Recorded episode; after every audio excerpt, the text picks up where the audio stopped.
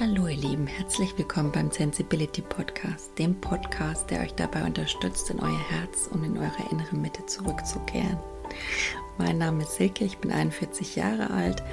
Ich bin ein sensibler Mensch, der täglich auf dem Zen-Erfahrungsweg des Lebens wandelt und versucht, um, mit allen möglichen ja, inneren Mitteln, Methoden auf seinem Weg zu bleiben und äh, dabei spielt die Sensibilität für mich eine zentrale Rolle, auch die Erfahrungen, die ich aus diversen Höhenflügen und Krisenerfahrungen gewonnen habe. Und ähm, ja, das Leben mit meiner sensiblen Familie, mit meinen zwei gefühlsstarken Kindern, also das sind alles so Themen, über die ich in meinem Podcast berichten werde, also so zentrale Inhalte.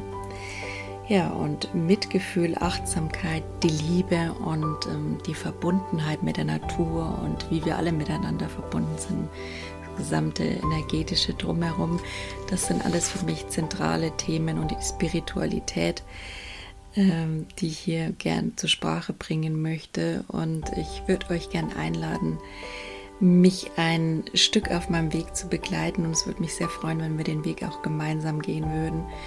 Denn ähm, ja, zusammen ist man eigentlich immer stärker. Und äh, das soll keine Einbahnstraße sein, sondern ich würde mich freuen, wenn wir wirklich einen Austausch hinkriegen, der uns alle dazu befähigt, diese, diese Liebe für uns zu kultivieren in unserem Leben und, und alles Liebevolle und gemeinsam unsere Sichtweisen zu verändern und sie wieder aufs Wesentliche, auf Essentielle auszurichten, auf auf alles, was die Liebe ausmacht und auf alles, was uns wirklich im Kern ausmacht, das Essentielle. Und ähm, ja, in dem Sinne, lasst von euch hören auf alle erdenklichen Arten und ähm, viel Spaß bei meinem Podcast. Hallo ihr Lieben, hier ist wieder die Silke von Sensibility.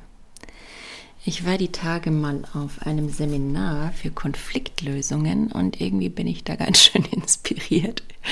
Und komischerweise zeigt einem das Leben dann auch immer die Themen, die man dazu hat. Insofern möchte ich heute gern mit euch über Konflikte und deren Bedeutung für uns und wie wir sie für uns verändern können sprechen. Ein paar Impulse dazu, bisschen Wissen, paar Gedanken, eine bunte Mischung.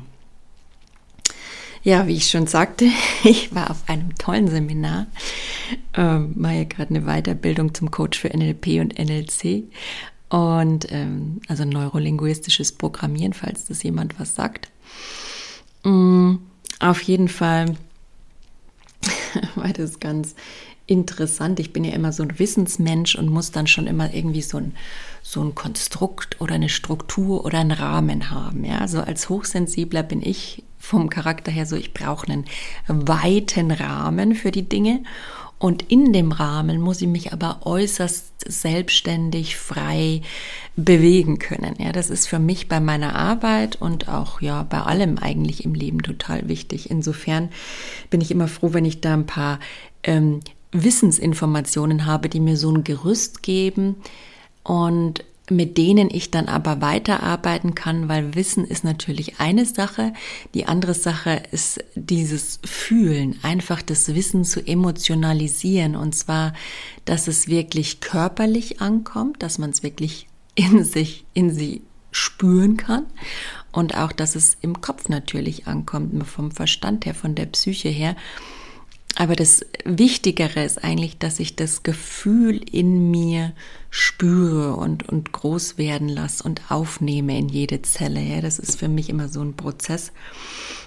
Und äh, fangen wir doch gleich mal mit einem praktischen Konfliktbeispiel an. Also man kommt da aus so einem Seminar raus. Ihr wisst ja, wie es ist. Man hat da den Kopf voll, braucht dementsprechend Ruhe, Ruhebedürfnis und ähm, versucht dann daheim eben irgendwie zur Ruhe zu kommen und sich da so seine Gedanken zuzumachen.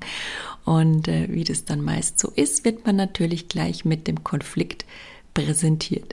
ich war ein paar Tage weg und ich muss sagen, war für mich ähm, das erste Mal in fünf Jahren, wo ich wirklich sage, ich konnte meine Familie guten Gewissens für mich allein zu Hause lassen. Also mein Sohn ist jetzt fünf und ähm, bis jetzt hat er eigentlich keine Nacht ohne Mama im Haus oder in der Wohnung verbracht, sagen wir es mal so. Also tagsüber war ich natürlich schon immer mal weg, ach länger aber dass man wirklich mehr so Tage am Stück sich nur per FaceTime immer mal gehört hat, war eigentlich noch nie der Fall.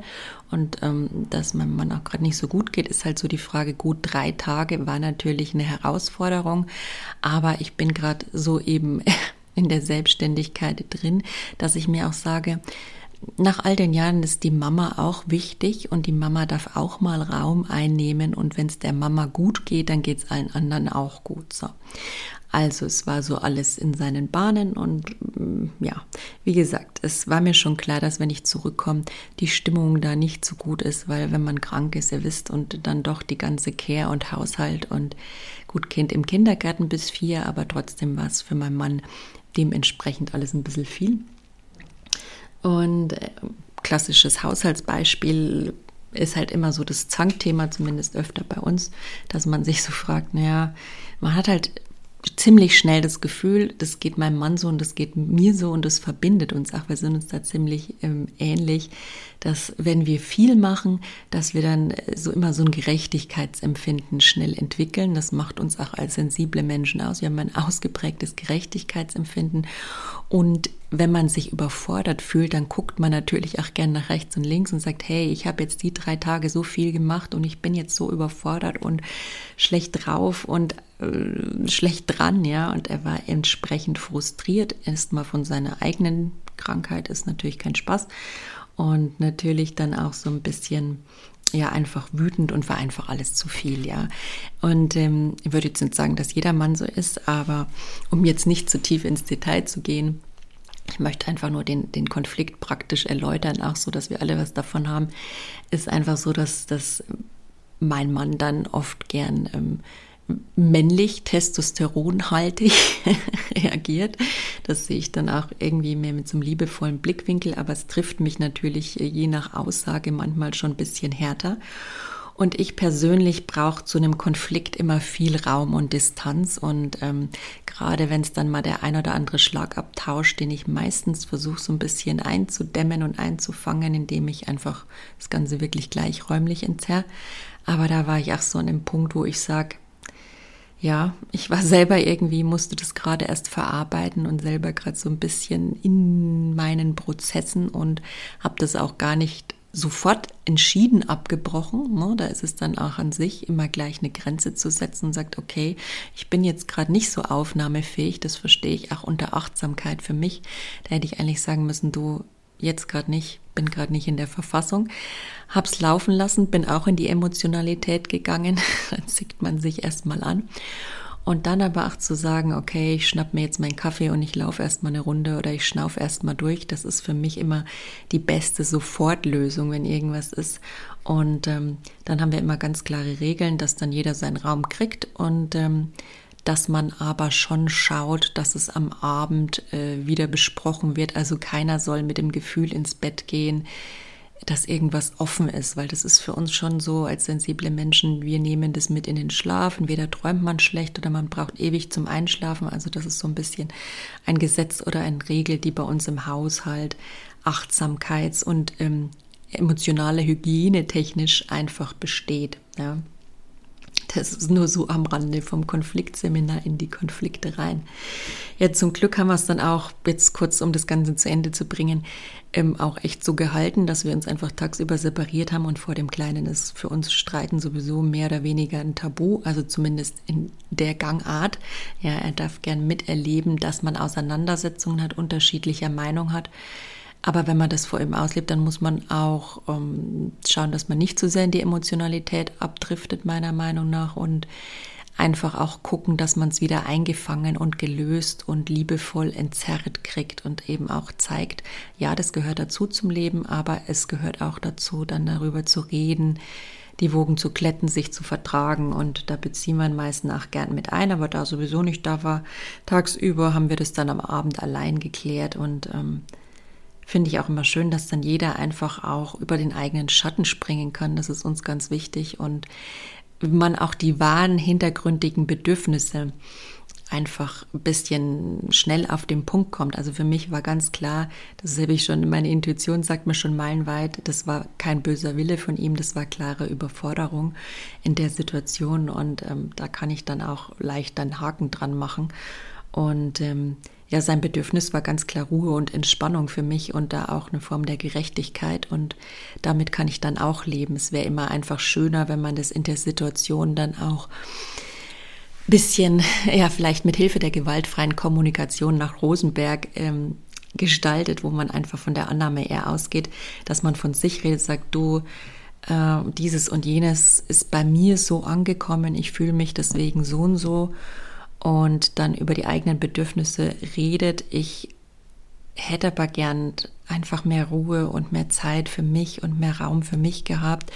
Und äh, vielleicht können wir das in Zukunft anders machen. Das ist dann noch der Wunsch, dass man eben hin und her schiebt. Ja, kann man das irgendwie anders machen. Und dann ist es auch meistens vom Tisch. Und wenn dann wirklich harte Worte gefallen sind, dann darf da auch gern mal eine Entschuldigung folgen, weil Verletzung, da braucht auch keiner drauf sitzen bleiben. Das ist dann so für uns auch die Prämisse. Und da bin ich eigentlich ganz stolz, dass wir da schon so weit hingekommen sind, so viel aus unserem Konflikt erleben. Aber zurück zur Theorie und zu dem Wissen, das ich dahinter eigentlich ganz wichtig finde. Ja. Was für mich beim Konflikt immer wichtig ist, ist es so eine Bestandsaufnahme zu machen. Ich habe das Ganze mal für mich in so, in so vier Fragen unterteilt, die ich jetzt mal gern mit euch durchgehen möchte. Also natürlich ist es eher was, diese Fragen sich zu stellen, wenn man daheim ist und der Konflikt einem eher fern ist, ja, wenn man schon wieder zur Ruhe gekommen ist und ähm, diese ganze Bestandsaufnahme des Konfliktes zu machen. Deswegen als Sofortmaßnahme, das vielleicht vorgezogen für einen Konflikt, sehe ich für mich in jedem Fall erstmal die Atmung. Bewusste, tiefe Durchatmung. Muss auch keiner mitkriegen. Ich kann das mittlerweile, darf man trainieren, wie das für einen am besten ist. Einfach durch die Nase, dann kriegt es meistens wenigsten mit. Ähm, was ich auch ganz schön finde und in dem Seminar lernen durfte, man darf sich erstmal räumlich von dem, in Anführungszeichen, besudelten Ort entfernen. Also man steht auf einer Stelle und man steht sich vielleicht auch frontal gegenüber und es fühlt sich in dem Konflikt, in dem man miteinander spricht, auch ganz ungut an. Dann kann man sich ganz gut überlegen, ob man vielleicht sich eher nebeneinander stellt, sich nicht so frontal in die Augen schaut also das sind so Sachen, die vergisst man ganz gern in dem eigentlichen Konflikt. Aber das werde ich mir auch so ein bisschen hinter die Löffen schreiben, Atmung und dann auch gern mal meinen Bewegungsdrang, der sowieso in dieser Situation so ist, weil man eigentlich, also ich bin so, dass ich dann eher so in den Körper gehe und meinen Körper auch gern fühlen will und dann auch gern automatisch einfach mal weggehe oder drei Schritte zur Seite oder meine Position verändere. Das ist ein natürlicher Impuls, bei mir und ich denke bei vielen anderen auch. Ähm, jetzt unabhängig davon, dass es vielleicht in die Flucht ausarten könnte, soweit lässt man es als Erwachsener meistens eher weniger kommen, möchte ich aber auch gar nicht bewerten, weil es gibt einfach schwere Themen, die nicht jeder wirklich aushält. Aber für mich ist es in erster Linie wichtig, mir dann auch wirklich Distanz und Raum zu schaffen und zu atmen. Das sind so meine Sofortmaßnahmen. Und jetzt auch gern mir so ein paar Floskeln einfach im Vorfeld zurecht zu basteln, die ich für einen Konflikt, wenn er immer wieder auftritt, ganz gern nutzen kann. Also ich bin da jetzt mittlerweile ehrlich, dass ich sag, du mir geht in einem Konflikt so viel durch den Kopf, ich brauche da einfach ähm, ich muss mir da jetzt mal Gedanken drüber machen, auch wenn jetzt im Kindergarten was mit meinem Kind ist. Ich versuche das jetzt für mich zu implementieren, weil es ist, finde ich, wichtig, auch nicht sofort zu entscheiden. Und ich treffe die besten Entscheidungen einfach, wenn ich erstmal kurz in mich gehe, eine Ruhe habe und aus der Emotionalität raus bin. Und deswegen versuche ich da einfach klar und deutlich zu artikulieren, du ich mache mir da erstmal ein paar Gedanken drüber und melde mich bei dir. Sowas wäre für mich am professionellsten und dahin möchte ich kommen. Manchmal schaffe ich es, manchmal nicht. Und ähm, da ist auch dann Mitgefühl für mich wichtig im Nachgang, dass ich mich einfach meinen Arm nehme und sage, ja, Mai, es ist nicht das Ende der Welt. Du kannst dann noch später mit ihr drüber reden, auch wenn es dann natürlich nachher wieder so ein, ja, leichter Anstieg von Anspannung und Angst dem Gespräch gegenüber ist, aber es ist nicht so bedrohlich, wie es sich manchmal anfühlt, zumindest für mich. Und ähm, ja, Raum und Distanz und so eine Floskel hat für mich mit der Atmung gepaart immer am besten gewirkt, so als Sofortmaßnahme. Und äh, langfristig ist es für mich auch so eine Frage überhaupt, wie will ich mit Glaubenssätzen umgehen. Aber da bin ich wieder bei meiner Bestandsaufnahme. Kommen wir mal gleich dazu. Also ich stelle mir im Nachgang an so einen Konflikt, meistens, wenn es wieder ruhiger ist, diese vier Fragen ganz gerne. Wie empfinde ich einen Konflikt? Also ich gehe mal in die Situation rein und schaue einfach, wie fühlt sich das für mich an. Ja, ich habe meistens so vier Grundkonflikte, die immer mal wieder so kommen. Das hat jeder Mensch. Wo gibt es viel Konflikte, wo Reibung ist, wo ja gerade wenn es um, um Kinder und Erziehung manchmal geht, dass man da im, im Kindergarten oder wo man halt auf Eltern und Kinder aufeinandertreffen, wo es da Reibung gibt. Das ist so ein klassischer Konflikt. Klar, partnerschaftlich hat man auch immer bei uns ganz gern der Haushalt ein Thema. Ähm, so klassische Konflikte sind es halt. Und sich da einfach mal so ein bisschen, ja, eine Art Struktur zu überlegen oder Handlungsrahmen ist für mich, finde ich, immer ganz interessant. Also wie empfinde ich diesen Konflikt da, wenn ich jetzt zum Beispiel mal in diese ähm, Kinder-Wutanfall-Thematik reinkomme, die ich mit meinem sensiblen Kind auch häufiger erlebe einfach. Also mein Kind ist auch jemand, der braucht dann erstmal Raum. Für mein Kind weiß ich, mit dem brauche ich in der Situation darüber erstmal nicht zu reden. Der braucht erstmal, der muss da raus, wirklich weg. Er folgt auch seinen Instinkten, finde ich persönlich sehr gut. Ja, klar, im, im Kindergarten gibt es dann natürlich die Eltern oder auch manchmal Erzieher, wobei unsere nicht, die sind da eben bedürfnisorientiert genug, um zu wissen, dass jedes Kind da einfach ein, ein eigenes Bedürfnis hat. Und wenn es erstmal Raum ist, dann ist das vollkommen okay, ja.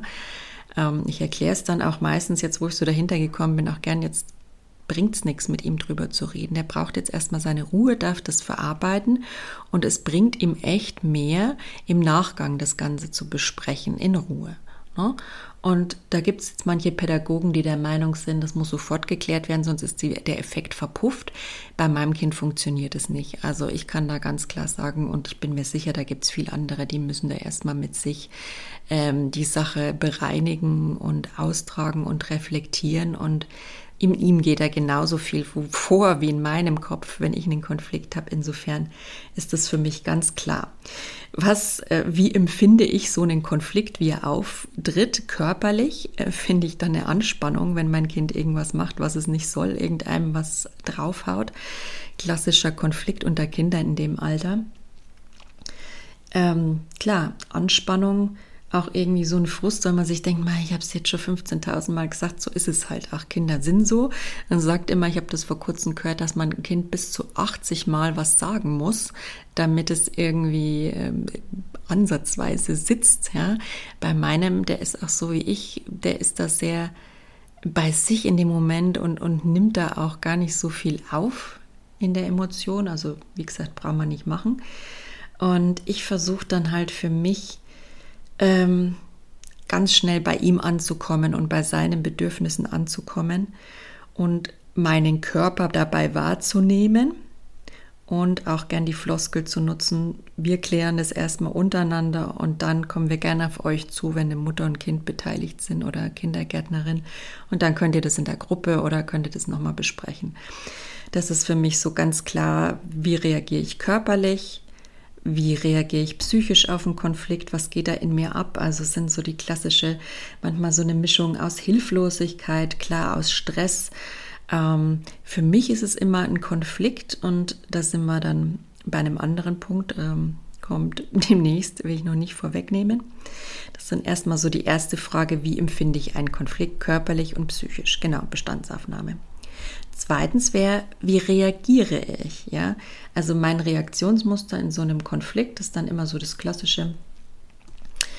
Wie gesagt, bisher war es manchmal eher so eine Hilflosigkeit und äh, einfach Gestresstheit und dann rutscht einem auch mal emotional was raus.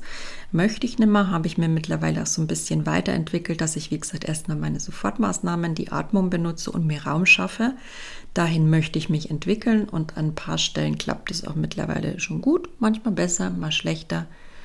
Da empfehle ich immer viel Mitgefühl und dann eben sage, okay, ich gebe eine, mache eine Aussage, wir klären das dann später, wir müssen uns da erstmal drüber unsere Gedanken machen und reden erstmal miteinander und dann kann das geklärt werden. Ja, also das ist die Reaktion, die ich langfristig haben möchte, unabhängig von der Reaktion, die ich automatisch an den Tag lege oder die mit meinen Erfahrungen und Entwicklungen zu tun haben, was da eben auch wäre Bedrohlichkeit, weil es nämlich ja auch für Konflikte Glaubenssätze gibt. Es gibt da wie ist man damit aufgewachsen? Wie ist man erzogen worden? Wie sind Konflikte im Elternumfeld ausgelebt worden? Das ist ein ganz wichtiges Thema.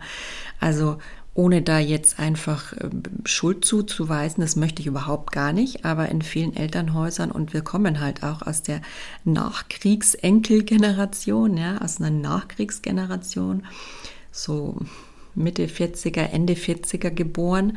Deren Eltern waren traumatisiert und ähm, somit haben das unsere Eltern auch noch mitbekommen und was haben wir somit auch gelernt, dass einfach ein Funktionieren mehr schlecht als recht ähm, in Konflikten irgendwo nötig ist, aber auch nicht wirklich konstruktiver Umgang damit, ja. Und wie ich klar, wie ich Konflikte so immer empfunden habe und auch wirklich in meiner Kindheit durch Mobbing über längere Zeit auch wirklich gelernt habe, leider, ist dann halt einfach eine grundsätzliche Bedrohlichkeit. Das hängt für jeden einfach an der Erziehung, an den gemachten Erfahrungen, ja, auch an der Atmosphäre und ich sage auch immer ganz gerne an frühkindlichen Traumata oder transgenerationalen Traumata, was einfach wirklich in der Familie genetisch mitgegeben wird, also die Epigenetik. Man sagt ja auch, dass sich so Gefühle da einfach wirklich körperlich in der Genetik festsetzen und das einfach auch ein Teil mit vererbt werden kann. Und für mich macht das absolut Sinn. Somit habe ich bei Konflikten grundsätzlich als seit Kindheit an dieses absolute Bedrohlichkeitsgefühl. Ja, also da springen meine Hormone, mein Cortison, mein äh, Cortisolspiegel, mein Adrenalinspiegel steigt, die Atmung, der Puls, Herzschlag beschleunigt sich. Ich bin eigentlich konstant im Fluchtmodus. Ja ähm, und möchte am liebsten nur noch weglaufen. So. Und in diesem Modus ist natürlich die, die Möglichkeit zu reagieren gar nicht so vorhanden. Ne? Also es, man hat ein sehr eingeschränktes Sichtfeld, man hat einschränk, eingeschränkte ja, Wahlmöglichkeiten, Spontanität, Kreativität der Aussage, sowas ist da gar nicht mehr vorhanden. Und wenn man seinem Impuls folgt, dann sind es meistens, ach, wie man es gelernt hat. Also entweder man geht in die Aggression, weil man es eigentlich so gelernt hat und vorgelebt wurde, oder man geht in den Rückzug und in die Flucht und wendet die Aggression auch so ein bisschen gegen sich. Also die Außenaggression gibt es beim Konflikt und die Innenaggression, für mich zumindest. Also das ist so das Klassische, wie man es sieht. Und äh, bei mir war es halt immer so eine Art Selbst, ja, Zermaderung und ähm, Selbstzweifel, die das Ganze losgetreten hat. Und ich merke einfach durch diese Sofortmaßnahmen und auch durch diese Floskeln kann ich mir da den Raum schaffen, den ich brauche. Und kurzfristig und mit den Glaubenssätzen darf man langfristig arbeiten. Ja? Und was kann man da langfristig mit Glaubenssatzarbeit machen? Also das Erste ist mal sich bewusst zu werden, welche man überhaupt hat. Am besten geht man da, wie gesagt, in die Familie. Für mich brauche ich da nicht lang zu suchen. Für mich war das einfach äh, viel ungute Energie, die ich wahrgenommen habe, eine Anspannung, in der Atmosphäre, im Raum, auch eine körperliche Anspannung bei allen Beteiligten, bei mir selbst, ähm, ja, eine eingeschränkte ähm, Artikulationsfähigkeit, eine eingeschränkte auch Motorik und schon eher so ein bisschen Fluchthaltung. Also ist es für mich so das klassische Glaubenssatz, Konflikte sind bedrohlich, ja. Und da ich ja jetzt ja weiß, wie ich es mir anders gestalten kann, versuche ich das einfach Schritt für Schritt da immer mehr bewusst wahrzunehmen und immer mehr meine Sofortmaßnahmen greifen zu lassen und mir auch mit verschiedenen Sätzen die Möglichkeit von Konflikten ja aufzeigen zu lassen, so eine Art Mantra. Also ich habe da bei, meinem, bei dem Seminar auch wieder einen wunderschönen Satz gehört, den möchte ich euch jetzt gern mitgeben. Ähm, Konflikte sind unerfüllte Wünsche. Das fand ich wunderschön. Ja? Also das hilft mir, diese Bedrohlichkeit daraus zu kriegen aus dem Konflikt. Wobei, ähm, wie gesagt, ich habe halt da viel Wunden in der Hinsicht durch das Mobbing. Es gibt natürlich auch Leute, für die sind Konflikte von Natur aus eine Bereicherung. Ja, ich kenne Leute, die, die, die lieben das, da drin zu sein und ähm, können da total spontan oder total gleichgültig, also nicht so abwertend gleichgültig, ach, respektvoll mit dem Gegenüber, dass man dann einfach sagt, du, das ist nicht mein Thema, sorry. Und dann auch liebevoll die Grenze setzt und gehen kann. Ne? Ähm, wohingegen es andere halt in der Aggression machen, aber das ist, wie gesagt, auch immer ein Thema, das dahinter liegt und ein Glaubenssatz, da darf man dann auch mal gern hingucken. Ähm, ja, und für viele ist es halt einfach gerade in unserer hektischen, stressigen, auch Corona-lastigen Zeit, wo man sowieso schon Millionen Herausforderungen hat, einfach ist eine, ein Konflikt, jede Art von Meinungsverschiedenheit oder jede Art von Missverständnis, ja, ähm, wird dann schon einfach zu einem Stressfaktor, der dann auch so in Richtung Bedrohlichkeit führt, aber vielleicht für den einen oder anderen noch zu managen ist und wo die, die Sichtweise und der Perspektivenwechsel auch sich mal in den anderen hinein zu versetzen und nicht gleich mit Aggression zu reagieren, noch vorhanden ist. Wobei es bei mir halt am Anfang wirklich so war, ich bin dann gleich in die ähm, Selbstaggression gegangen, aber das ist schon lang her. Und ich muss sagen, je mehr ich mich mit der Bewusstseinsarbeit und der Achtsamkeit, und das will ich euch sagen, trage, desto mehr. Deswegen ist Achtsamkeit für mich kein Tool, es ist eine Lebenshaltung, ja. Die bewusste Atmung da einzusetzen, bewusst im Konflikt meinen Atem zu spüren, aber auch meinen Körper wahrzunehmen, indem ich einfach mal, hört sich jetzt so einfach an, für mich ist es auch nicht einfach, es ist ein tägliches Training in meine Füße gehe und spüre, es gibt ja auch im Yoga diese Baumübung, ja, sich einfach mal gerade hinzustellen die Füße fest am Boden, die Arme von mir zur Seite gestreckt, stabile Haltung und zu schauen, wie ein der Boden trägt, wie ein stabilisiert, wie er einen einfach befähigt, in Sicherheit zu sein. Und ja, das darf man einfach für sich trainieren, diese Sicherheit mehr durch die Atmung, durch die Haltung, durch, den, durch die Zentrierung auch auf sich und den Fokus und die Energie zurück zu sich zu holen. Weil bei mir ist es immer so im Konflikt, dann geht die Energie sofort nach außen zu dem anderen. Was macht der? Um Gottes Willen. Ich nehme seine Mimik, seine Gestik. Ich sehe, ich kann quasi manchmal noch die Gedanken lesen, aber das maße ich mir auch nicht an, alles zu wissen. Ich habe nur so meine Instinkte und meine Intuition, die dann natürlich auch nochmal zu reflektieren sind und immer nur ein Teil der Wahrheit. Aber ich kann es schon mal ein bisschen einschätzen und dann da einfach wieder bei sich anzukommen, sich zu zentrieren und die Energie wieder wirklich in sich zurückzuholen. Das mache ich mit der Atmung. Ich stelle mir das dann wirklich vor. Mit dem Einatmen ziehe ich die wieder so richtig rein, die jetzt gerade bei dem anderen war, meine Energie und bin so wieder auch in, in einem anderen Handlungsrahmen, habe ich so das Gefühl. Dann habe ich wieder die Möglichkeit, wirklich eine Handlungsalternative zu haben und alles wirkt schon nicht mehr so dramatisch.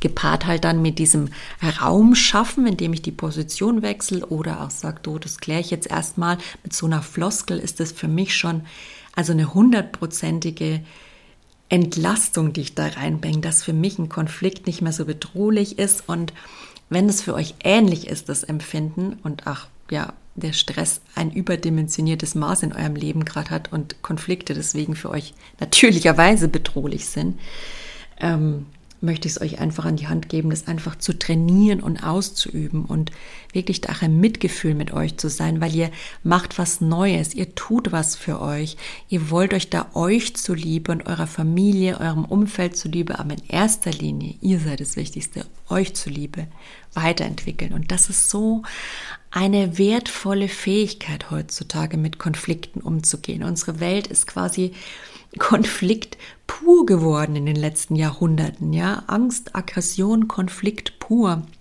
Daher kommen alle Kriege, daher kommen alle, ja, schwerwiegenden, auch gewalttätigen, leider Meinungsverschiedenheiten und wir dürfen jetzt alle wieder lernen, meines Erachtens nach, da mehr in unsere Mitte zu kommen und uns auch mit diesen Konflikten anders auseinanderzusetzen. Und ja, es ist erstmal auch anstrengend. Ja. Also sich dieses Neue anzutrainieren, ist für mich auch immer eine absolute Herausforderung. Aber ich muss sagen, das mache ich jetzt seit, naja, seit zehn Jahren, würde ich mal sagen, bin ich da mehr in die Achtsamkeit, ins Bewusstsein so richtig eingetaucht. Und in den letzten, naja, man kann schon sagen, doch eher so die letzten, also seit zehn Jahren habe ich es ins Auge gefasst und in den letzten drei Jahren ist das Bewusstsein echt so weit gediehen, dass ich es auch wirklich hinkriege und öfter. Also man darf es einfach in dem eigenen Tempo leben lernen. Das will ich damit sagen. Ja, jeder hat seinen Lebensrhythmus, jeder hat seine Geschichte und alles kann schmerzhaft sein und es kann auch Zeit dauern. Es kann aber auch sofort gehen. Ja, es mein Glaubenssatz ist da ganz gern, dass es Zeit braucht, aber es ist alles möglich. Die, wie gesagt, die Quantenphysik liefert uns unendliche Beweise dafür, dass in jeder Sekunde Millionen von Möglichkeiten für uns durch die Entstehung von neuen Strukturen, von Energie. Energie ist ja im Endeffekt auch eine Struktur, eine atomare mit einem Atomkern und, und flexiblen Teilchen, die darum energetisch schwingen und das kann sich alles permanent verändern. Wir schwingen mit unserem Gegenüber, wir schwingen mit der Situation um uns herum, so ist für mich Energie und insofern ist nichts fest und alles schwingt und darf sich dann auch in der, in der Schwingungslage, die euch gerade befindet, entsprechend entwickeln. Ja. Also wie gesagt, macht euch da keinen Druck, weil das ist eher kontraproduktiv und versucht bestmöglichst bei euch zu sein und für euch da zu sein. Und der Fokus liegt auch hier wie in allem auf euch. Und das Verhalten von euch wird dann automatisch auf euer Umfeld, auf eure Lieben, auf alles Mögliche abfärben. Ja?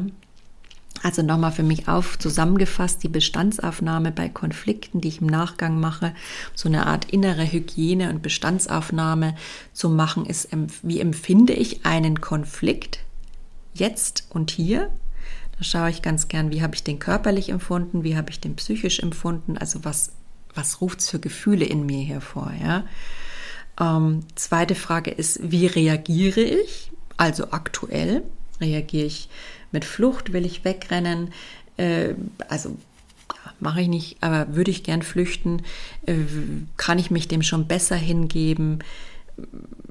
Schwitzig ist. Ich versuche alles so ein bisschen mental, körperlich und meine Reaktionen dazu aufzuschreiben. Und es gibt mir dann auch einen Hinweis darauf, was es dazu für Glaubenssätze oder alte Trigger geben könnte zu dem Konflikt. Ja kann man auch gerne in einem Coaching oder in einer Therapie erarbeiten. Wie gesagt, manchmal ist man der, hat man ja viel schwarze, heißt es jetzt schwarze Flecken? Nee, blinde Flecken, gerade wenn es um so verletzte äh, Wunden in einem geht oder so einfach Themen, die bisschen, ja, nicht so einfach für einen sind, würde ich sagen. Also zumindest war es in meinem Fall immer so. Und da hilft einem auch manchmal Unterstützung enorm, um da hinzuschauen und um diese Glaubenssätze dann einfach aufzulösen und verändern. Und wie gesagt, das Mantra, das ich euch dabei für ein veränderndes Bewusstsein auch gern mit an die Hand geben möchte als Impuls lautet, Wünsche, äh, sorry, Konflikte sind verunglückte Wünsche. Lasst das einfach mal auf euch wirken und sagt euch das öfter mal am Tag und lasst es wirklich so resonieren bis ins Herz, in jede Zelle eures Körpers. Atmet es mal ein und aus. Lasst es in euch groß werden, diesen Satz. Er hat so eine Tragweite, die mich so berührt hat, dass ich mir gedacht habe, hey, das schafft mir so viel innere Freiheit, dieser Satz. Es ist auch so ein bisschen spielerischer geworden und von dieser Bedrohlichkeit weg, der Konflikt. Ne?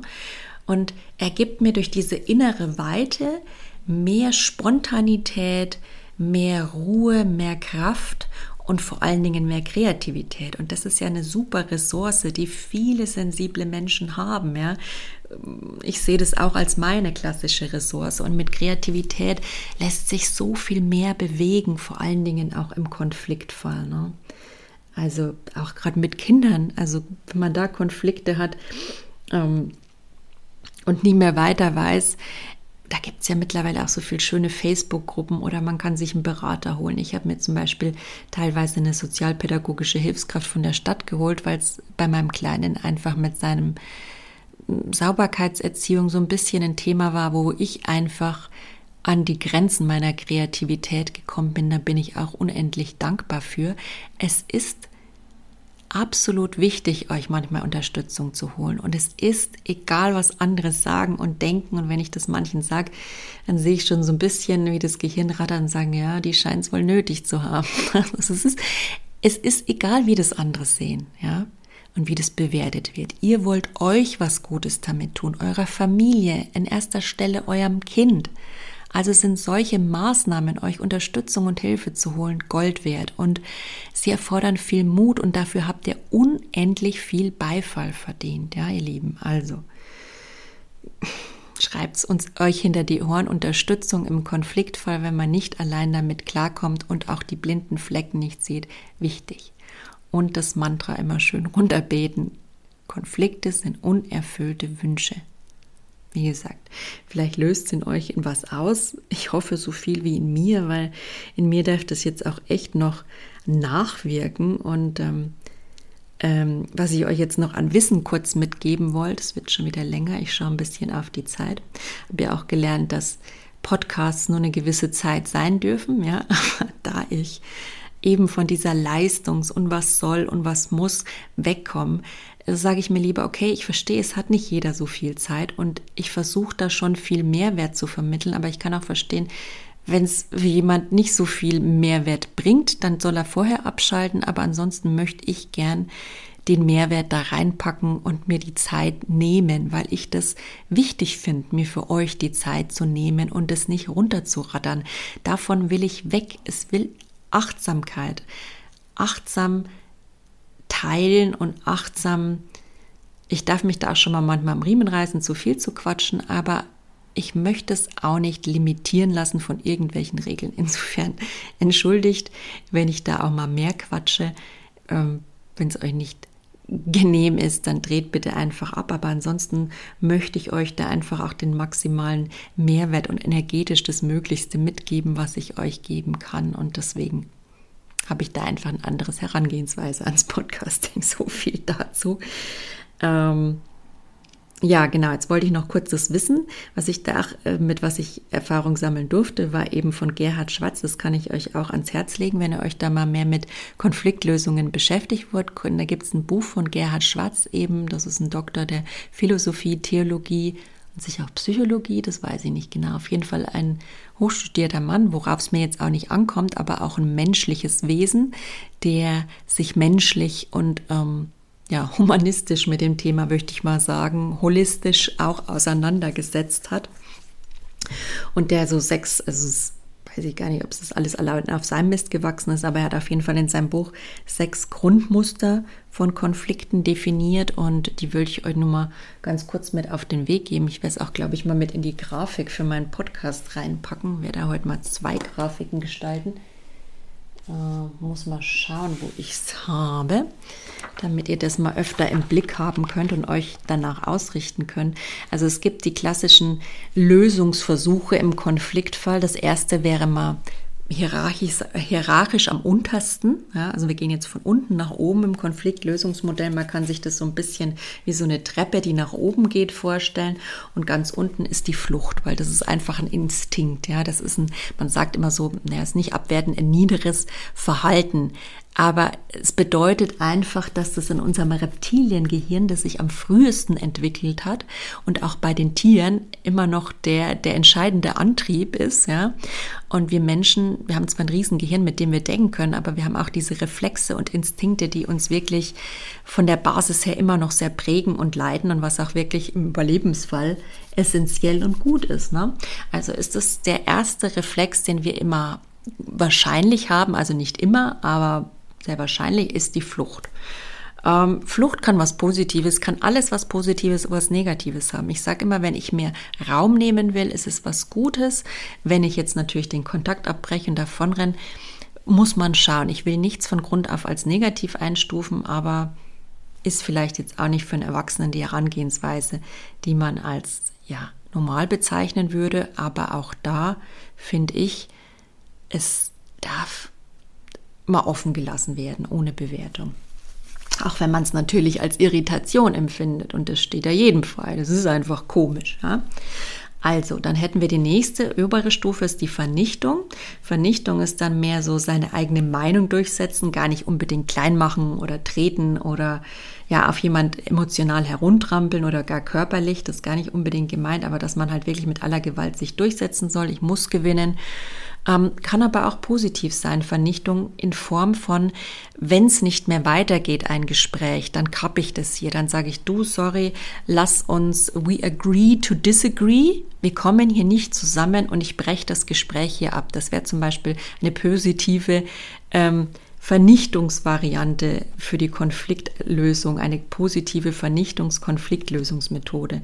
Dann gibt's noch die Unterordnung, da sagt man einfach, ja, also prinzipiell im Positiven ist die Unterordnung, mir ist es eigentlich egal, was wir da jetzt machen bei dem Thema, bei dem Konflikt. Äh, schau mal, was dir wichtig ist und mach's einfach dementsprechend. Ja, das ist einfach im Positiven.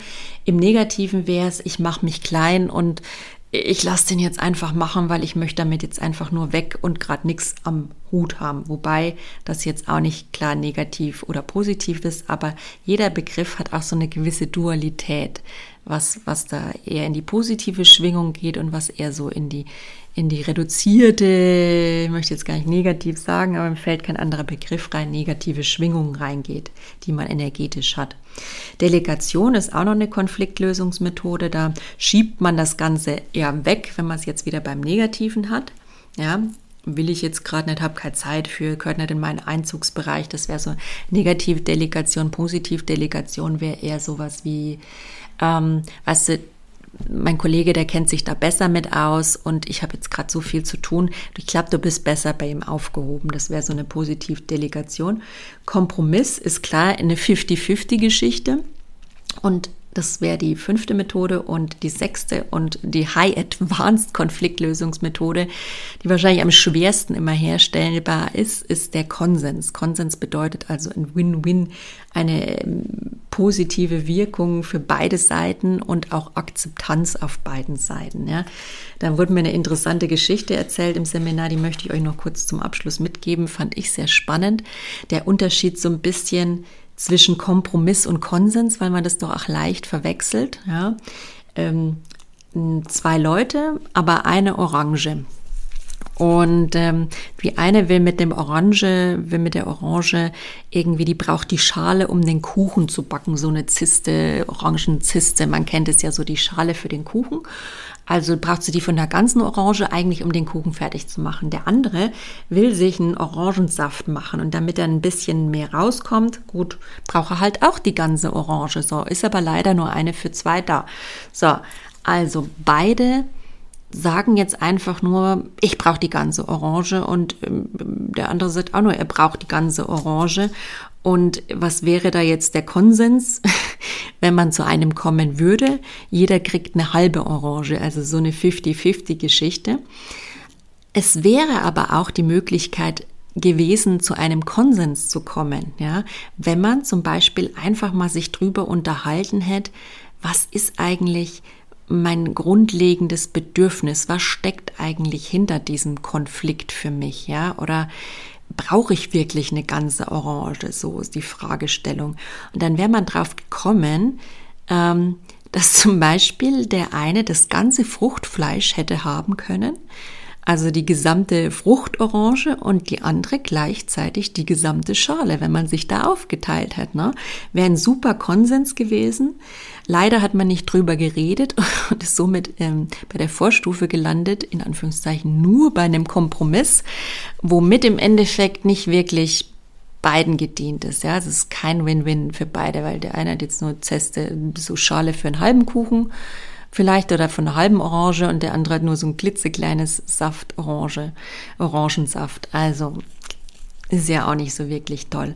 Also deswegen hilft es eigentlich mehr im Konfliktfall, ja, früher oder später zu reden. Für mich ist es klar so, dass dann auch gern mal später geredet werden darf und im Konfliktfall erstmal der Raum für sich genutzt werden darf und für seine Gefühle und ich bin da auch so, dass ich sage, ich möchte mich nicht einen anderen meinen Müll vor die Füße kotzen. Und ich würde es mir auch wünschen, wenn mehr Menschen sich damit beschäftigen würden, mit ihrer Persönlichkeitsentwicklung, weil dann ging es uns allen besser, ja. Also für einen selbst und für die Welt. Das ist immer so meine Devise, warum auch mich, mich mit diesem Ziel der Persönlichkeitsentwicklung, mit Sensibility überhaupt befasse, damit sich was für uns alle ändert.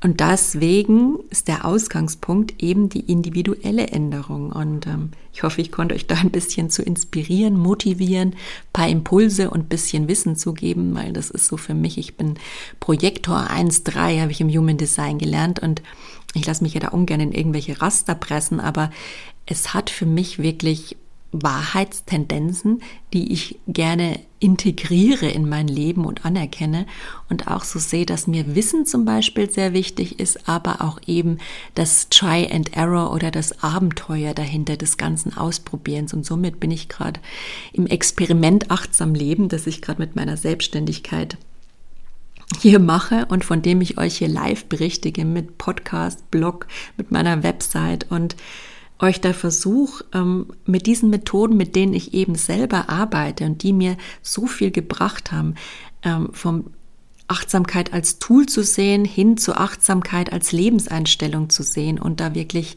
für sich was zu verändern, so dass man mehr zu seinem Herz, zu seinem inneren Sein zurückkommt, zum Wohlgefühl, ja, zu seiner Mitte und zur Liebe, was nicht immer bedeutet, nur rosa Wolken und immer nett und lieb zu sein, aber es bedeutet auf jeden Fall gesund zu sein, mental und körperlich und respektvoll ähm, und keinem weh zu tun, ja, keine Gewaltanwendung, das bedeutet es für mich.